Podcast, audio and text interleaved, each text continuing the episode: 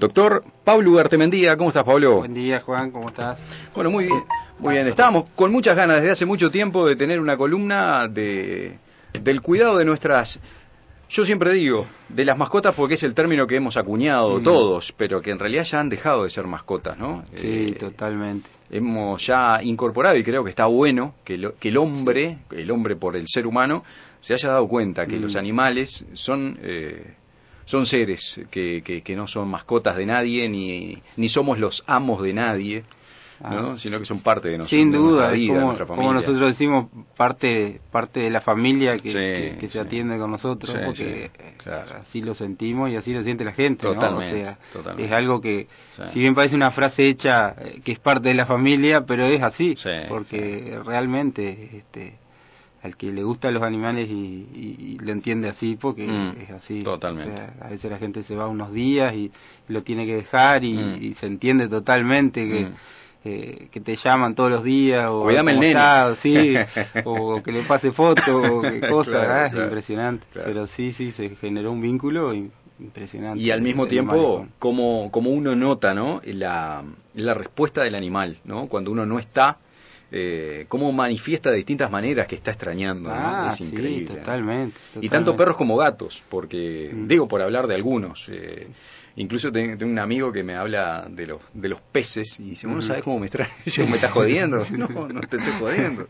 Me extrañan los pececitos de la pecera. Sí, sí, sí. Ay, Sí, este, los animales, eh, nosotros tenemos, eh, bueno, el servicio de guardería que, cuando la gente viaja quedan en, en la veterinaria, y ya aprovecho a comentarte, eh, en- estamos, este, el- empezamos el verano pasado y este verano vamos a, a- a ir un, un poco, vamos a, a expandir un poquito más el servicio de guardería a domicilio, o sea, para que el animal no tenga que venir a la veterinaria que muchas veces eh, extraña, está fuera de su casa, Claro. está entonces eh, ya lo hemos hecho el verano pasado y, y anduvo bárbaro este, va, va gente de la veterinaria se encarga de, de- de- de visitarlo ver cómo está Claro. eh, cuando la gente viaja viste sobre todo en las Ah, vacaciones qué bárbaro. Ah, este, Bueno, eh, el alimento limpian el lugar Claro. eh, pasamos fotos de los dueños, o sea, entonces está muy bueno porque ellos sienten un poquito menos ese ese desapego que tienen que, Y sí. que sufren bastante cuando van a otro lugar, entonces se quedan en su Claro. casa y, y bueno, hacemos que esos días se le hagan un poquito más llevaderos. Qué genial, ¿no? Porque digo, esto habla mucho más allá del cuidado animal, de la responsabilidad y la seriedad con la que se trabaja en mi campeón, porque digo, es, es confiar también que cuando alguien no está en su casa le diga al, al médico veterinario o al equipo que trabaja, Claro. decir, che, anda en tal horario o a lo que sea, a mi casa, ¿no? Claro, Este, sí, sí, es algo que sí, está muy bueno como respuesta de los clientes, ¿no? No, sí, eso sí, sin, Ujú. sin duda. Qué Este, bárbaro. nosotros eh, eh, tratamos de, de- de- de- de que justamente valoramos muchísimo la confianza, no solo de, de- de- de cuando vamos a la casa, sino de, de- de todo el servicio en sí, ¿no? Entonces siempre tratamos Qué de, genial.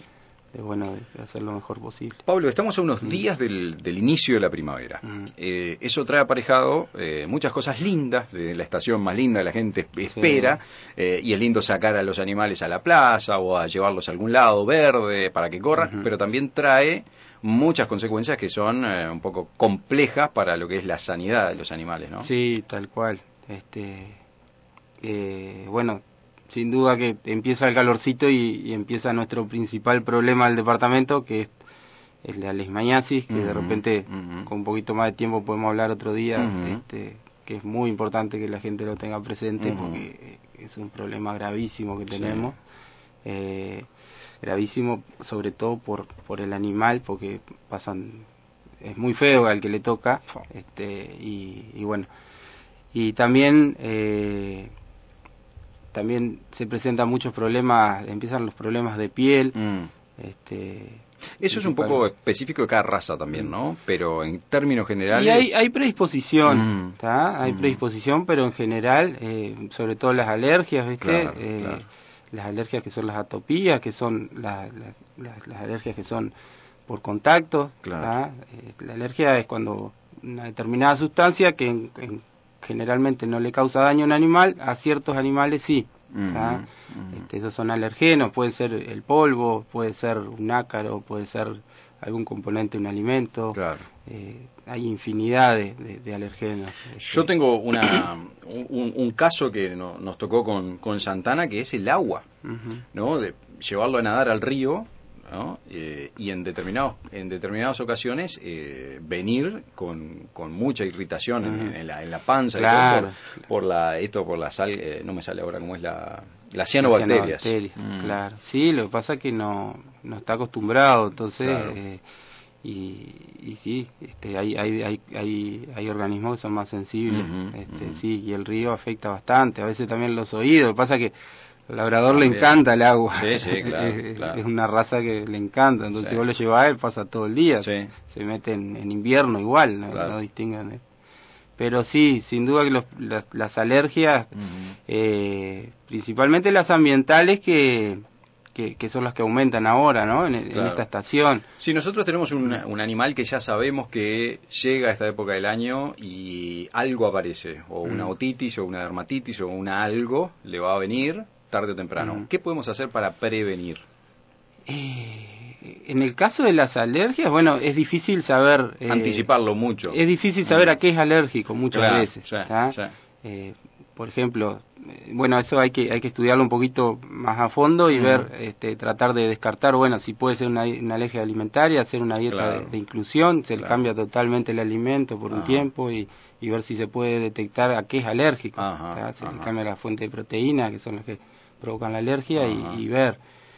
Eh, después, bueno, si es una atopía de estas que son por contacto, algo ambiental, bueno, ver eh, qué, qué, nuevo, qué, qué, qué, cosas nosotros cambiamos la casa que puede haberle provocado alergia. Mm. Este, que si fue un producto de limpieza, si es este, una, una mantita nueva que tiene, que empezó con eso, a, picarle todo el cuerpo. Bueno, la otra vez hablamos en, la tele de lo que son las estufas, ¿no? Y el perro ah. echado al lado de la estufa y el, y el humo y las emanaciones de... Sí, eh, este, sí, sí, sí, este, la, estufa la verdad mm. que es preciosa, pero a veces eh, mm. el perro no los cambios de temperatura en ese sentido también la, afectan pasan mal sí, sin duda sí más que uno no muchas veces está así, sin ningún abrigo y sale el frío y frío, calor. Este año estuvo tremendo. El tema de laringitis, este, todo problemas respiratorios tuvimos, pero cantidad, mucho más que otros años. ¿Los gatos son menos propensos a las alergias que los perros o no? Un poquito menos, sí. Pero también, también, también hay este, alergia en los gatos, sí. Sí, sí, sí.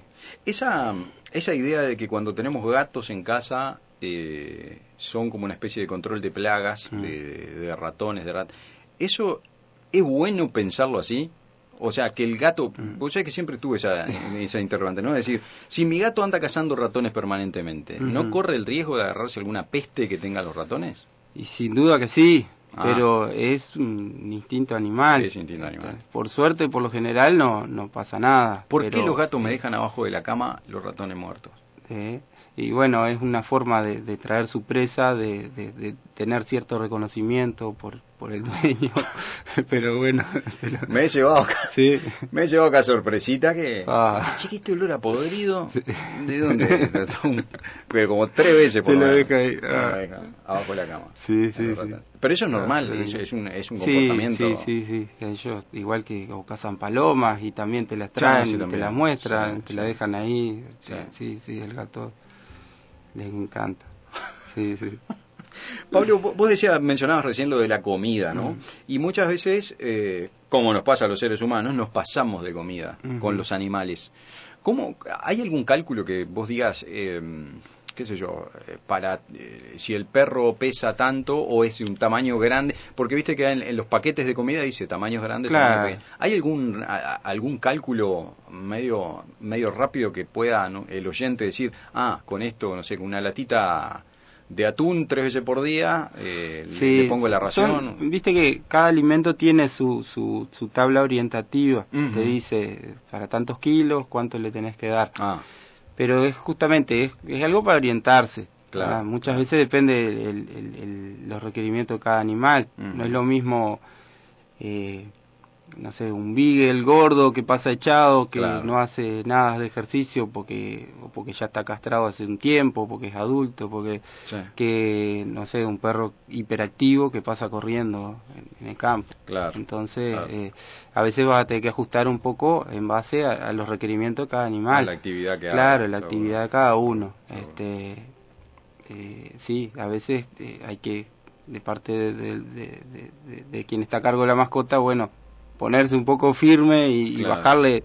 Ah, Porque a veces se ponen Claro. demandantes, ¿no? Ah, seguro. Vos le regulás la comida y... Claro, pero también eh, las personas, o sea, Mm. eh, pasa un poco también por, por nuestro lado, de, de verlo o de darle algo o que pasa picoteando todo el Mm, día sí, y, sí, y hay sobrepeso y, Mm. al igual que a las personas les, les afecta el sobrepeso, o sea, Ujú. les afecta las articulaciones, la parte cardíaca, Sí, todos todo, los problemas. todo. Y cuanto mayor tenemos. es el, ma- ma- cuanto más años tiene el, el animal, peor todavía. Claro, ¿no? claro, sin duda. Porque pues andan, andan horrible.